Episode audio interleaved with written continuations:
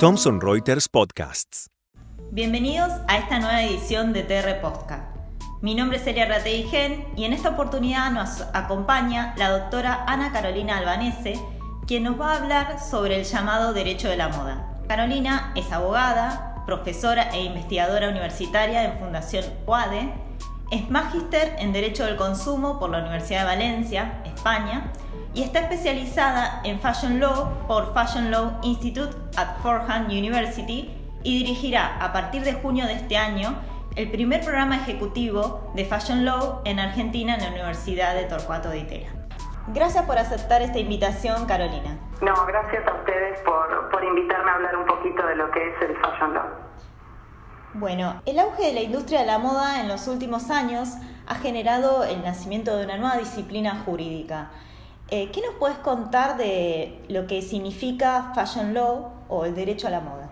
Mira, el derecho de la moda, mm, algunos cuando, cuando escuchan el nombre lo, lo, banalizan, pero sin embargo es un campo muy vasto y muy profundo del derecho. Lo primero que podemos decir es que tiene eh, el derecho y la moda tienen un mismo origen, una misma fuente creadora que es la persona humana. Podemos también empezar eh, aclarando que la solo la textil y la indumentaria, sino que también abarca joyería, cosméticos, accesorios. Eh, así como el derecho nace desde que el hombre interactúa, la moda nace después de que la persona cubre la necesidad de vestirse. En algún principio la necesidad de vestirse nació en la persona y empezaron a tener ropa. Cuando esa necesidad se ve cubierta en la persona humana, nace la moda como una forma de expresarse y una forma de expresarse también en una determinada cultura.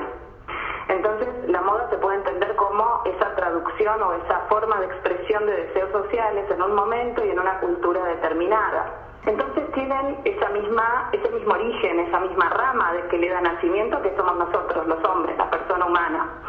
Y a la hora de, banalizarlo, de tomarlo como una disciplina light al derecho de la moda, a mí me gusta siempre hablar eh, de números y de ponerlo en números lo que muchas veces creemos como algo liviano. En Argentina, según eh, el Fashion Index, en el 2019 la industria de la moda, sin incluir joyería ni beauty ni belleza, tuvo ingresos brutos estimados de 60 millones de dólares. Y en el, a modo global, en el mundo, según la consultora McKinsey, que es la más importante en el tema moda, en el 2019 tuvo un valor aproximado de 2.4 trillones de dólares. Esto lo hace la séptima economía mundial. Entonces la industria de la moda ya vemos que deja de parecernos un poquito light si la ponemos en números. Es una industria muy compleja, es una industria que necesita de un trabajo en equipo de muchísimas personas, o se trabajan desde granjeros costureros, en la industria de la moda, en todo lo que es el proceso de, la indumentaria, por ejemplo, la cadena de producción, la cadena de suministro es larguísima y en la cual todos necesitan de todos. Yo la defino como la especialidad del derecho que estudia los asuntos legales típicos que enfrentan diversas ramas con las particularidades de la industria. Esa es mi definición de, derecho de la moda. ¿Y cuándo ves que surge esta nueva rama del derecho? Mira, en el mundo eh, se le atribuye la creación a Susan Scafidi, que es quien está eh, a cargo del Fashion Law Institute en Fordham University. En el año 2000 ella presenta una tesis en la Universidad de Ginebra que se llamaba El Derecho Internacional de la Moda. Eso fue como la primera, el primer, eh, digamos, pick-off de lo que se podría decir el derecho de la moda, el primer lanzamiento. Y se la tiene como creadora ella, como referente en el mundo. Actualmente es una disciplina que en diferentes lugares del mundo y de la región ya están más consolidadas que nuestro país. Es eh, lo que mm, en algún momento pasó con el derecho del entretenimiento o el derecho del deporte que nacieron dentro de una industria en particular, dentro de un contexto particular, y que en un principio costó como relacionarlo como una rama autónoma, pero que hoy en día ya hablamos de derecho del deporte muy, muy asiduamente y de derecho del entretenimiento esta nueva especialidad, ¿qué aspectos legales podrías destacar? O sea, entiendo que incluye además de propiedad intelectual o propiedad industrial. Sí, yo cuando empiezo a hablar de esto me apasiono, porque mm, entramos a, ver que obviamente la propiedad intelectual y la propiedad industrial tiene una pata muy fuerte. Encontramos las marcas del registro de diseños, de modelos industriales, las patentes de invención y el derecho de autor. Todo está involucrado y tiene su canal específico y particular dentro de la industria de la moda. Tenemos relacionadas a ello las copias, las falsificaciones, el uso indebido de marca, el uso, el, uso sin autorización de marca, sin licencia de fabricación. Tenemos también los knock-off, que es lo que se llama a los productos que se hacen diciendo que fueron inspirados en otro diseño de un diseñador eh, original, digamos. Entonces, bueno, el, el poder establecer qué es un knock-off, que es algo que fue inspirado y que es una copia. Eh, la piratería, todo eso hace a lo que hace esa gran pata de propiedad intelectual, propiedad industrial, que es muy importante. En esta misma parte también podemos hablar de apropiación cultural, que últimamente está bastante en boga el tema de apropiación cultural y que lo pudimos ver hace relativamente poco, el año pasado con un diseño que lanzó Carolina Herrera en su colección Resort, que se la, se la dejó para que un diseñador, Wes Gordon, la, la realizase. Y la Secretaría de Cultura de México le envió una carta diciendo que había apropiación cultural de, eh, en sus diseños por unos bordados que utilizaban que tenían el mismo diseño que un pueblo originario de México. Obviamente Carolina Herrera tuvo que sacar del comercio toda, toda, esa, toda esa colección que, que estaba contraponiéndose con Cultural tiene mucho de una cultura más fuerte, una cultura más débil. Eh, la utilización de esa cultura más débil sin el consentimiento, la apropiación de, una parte o de un objeto cultural de esa cultura más débil por parte de la más fuerte sin el consentimiento y la comercialización o el lucro sin eh, reconocerle nada a esa cultura más débil. Es todo un tema que está en boga, que hay que definir límites, que hace poco que está en movimiento, pero es todo un tema que se da mucho en la industria de la moda. Después tenemos en el área de contratos la moda también tiene sus singularidades. Eh, la venta de la indumentaria se desenvuelve en las más semejantes y complejas modalidades. Tenemos la fabricación de textiles y de, indumentaria local, pero también tenemos la importación de materia prima y también tenemos el producto terminado. Entonces, de estos tipos de relaciones surgen numerosos contratos de licencia, de compra, de venta, de concesión, de consignación eh, se dan contrataciones con confeccionistas,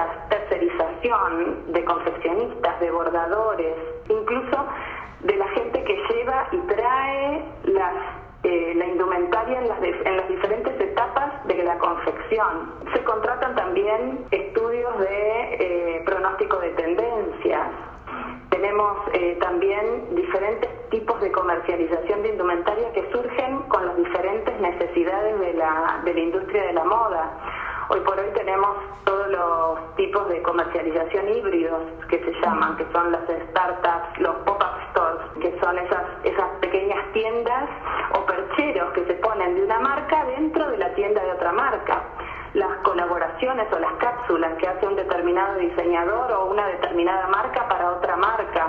Son todas eh, cuestiones que se dan la industria, desde la industria de la moda, que nacen ahí, que después la puede replicar otra industria, pero que se dan desde la industria de la moda. Sobre todo estas, las de las colaboraciones o cápsulas que últimamente están por todos lados. Después tenemos el campo de los derechos civiles, el derecho a la imagen, el derecho al uso de la imagen, a la información, a la privacidad de los datos. Y ahí se mezcla también la parte de derecho y tecnología. Eh, que últimamente está eh, siendo cuestionada en el mundo, todavía en nuestro país no, pero muchas marcas usan mapas de calor para ver por dónde, por qué lugar de la tienda nos movemos, qué prenda sacamos más, qué prenda nos probamos, qué prenda nos gusta más o no y nos testean, testean nuestros gustos, nuestras elecciones. levantan también datos a través de los medios de pago. Entonces todo eso genera una contradicción con el consumidor, con los derechos del consumidor, los derechos a su información, los derechos a la privacidad de sus elecciones, de sus datos. El e-commerce es otro de los ejidos en los que actúa la industria de la moda y se va ampliando de una manera tal en los que los locales físicos luchan con eh, esta experiencia de, de la tienda virtual. Después el tema de influencers y bloggers en la industria de la moda, que es un tema que en Argentina no está regulado para nada, pero que en el mundo, en Europa, a través de directivas de la Unión Europea y en Estados Unidos a través de la FTC, tienen regulaciones específicas los influencers. Tienen que dejar en claro, por ejemplo, cuando están realizando una publicidad. Tienen que en sus posteos dejar en claro, aclarar al consumidor y ser transparentes y veraces cuando están publicitando algo, cuando están esponsoreados por una marca o no. Esto en Argentina no está regulado, pero viene. En el corto plazo tiene que llegar como ya llegó a la región, ya llegó a Brasil y llegó a Perú esa regulación. En otro orden de ideas, derecho del trabajo. Eh, derecho del trabajo desde modelos hasta confeccionistas y talleristas. Eh, otra parte muy fuerte es la de sostenibilidad. La industria de la moda es la segunda más contaminante del mundo después de la de hidrocarburos. Esto surge de un informe de la UNTAD. A partir de ese informe de la UNTAD se le dio una eh, una participación primordial a los objetivos de desarrollo sostenible dentro de la industria de la moda. Y así nace dentro de Naciones Unidas la Alianza de Naciones Unidas para la Moda Sostenible, la, la UNE Fashion Alliance, en el 2019, como una iniciativa de, de Naciones Unidas y de marcas de la industria aliada para lograr el cumplimiento de los objetivos de desarrollo sostenible. La industria de la moda contamina desde el primer paso, desde el primer paso de, de, hasta eh, las emisiones de carbono, el teñido de las prendas, los 7.500 litros de agua que se necesitan para fabricar un jean o cualquier método de industrialización de las prendas, todo desde o sea, la fibra cruda hasta llegar a la tela pasa por todo una, un proceso industrial que es altamente contaminante. Y después la cantidad de ropa que cada vez es más, es un 30% más que hace 20 años, la cantidad de ropa que se produce y que se consume y que se desecha por ende. Entonces eso genera gran cantidad de basura que no se degrada en el tiempo, no se degrada rápido. Por ahí las, fibras naturales sí, pero todo lo que es poliéster y, plásticos no se, no se degradan. Entonces genera eh, contaminación, contaminación de agua, el lavado de ropa. Es un tema enorme el desarrollo, la sostenibilidad tiene un aspecto medioambiental que es el que te comentaba recién, tiene un aspecto económico y tiene un aspecto social también muy fuerte. Y en la industria de la moda, toda la parte de confección y de talleres textiles es muy sensible a toda la parte social de trabajo.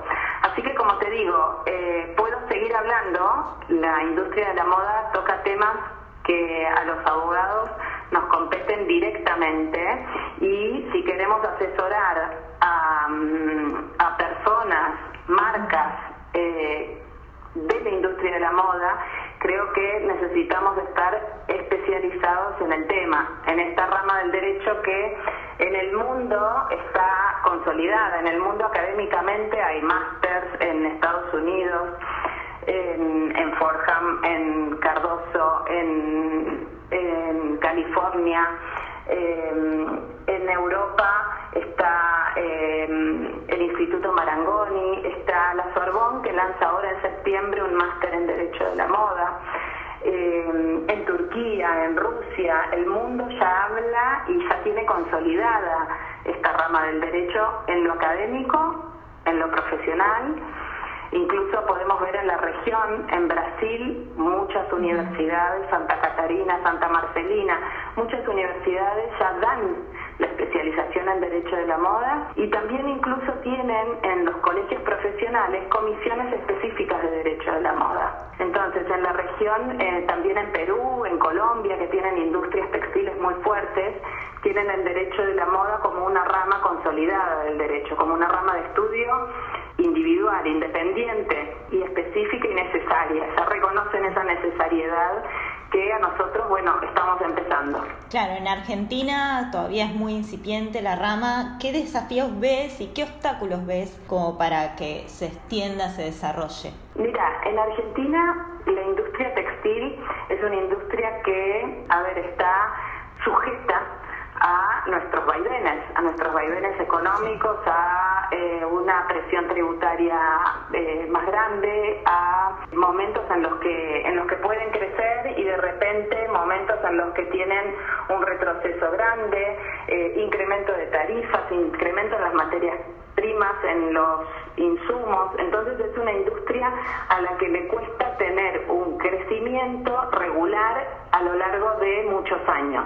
Va cambiando mucho, va por ahí creciendo un par de años y retrocediendo cuatro. Entonces es como un juego de la oca que le cuesta mucho a la industria textil. Yo creo que eso es lo que, lo que más cuesta a la hora de decir, bueno, la industria textil no crece tanto, entonces por ahí no, no, ve, no desde el derecho no se ve todavía esa necesidad de consolidar el derecho de la moda, pero creo que que se tiene que dar sí o sí porque nos quedamos afuera del mundo. Y la hiperespecialización es algo que como abogados no podemos desconocer, la necesidad de esa hiperespecialización. Y creo que también es un círculo que se va a dar en cuanto el derecho de la moda tenga más protagonismo, más repercusión se note más la necesidad y la misma, los mismos protagonistas de la industria digan, bueno, yo la verdad es que necesito a alguien que realmente esté especializado en el tema y me, pueda asesorar con los mismos conocimientos que, que por ahí sienta que se habla el mismo lenguaje, ¿eh? que se sienta con un abogado que es el mismo lenguaje o esas mismas cuestiones, en cuanto se den cuenta esa necesidad y que, que pueden encontrar abogados que tienen esa misma, ese mismo lenguaje, es una rueda, porque el, el darle importancia al derecho de la moda como disciplina autónoma le da importancia también a la industria de la moda, a la textil, a la indumentaria, a la de accesorios. Pensá que en accesorios en Argentina tenemos todos los cueros,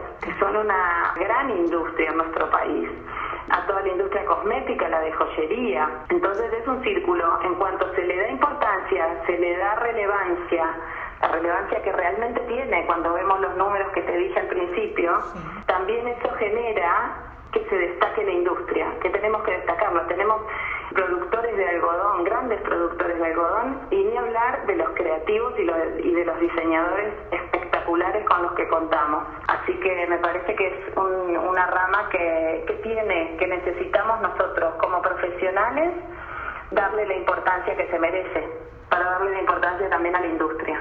Perfecto, Carolina, muy claro todo. Muchas gracias por habernos acompañado en esta charla. Un gusto, realmente.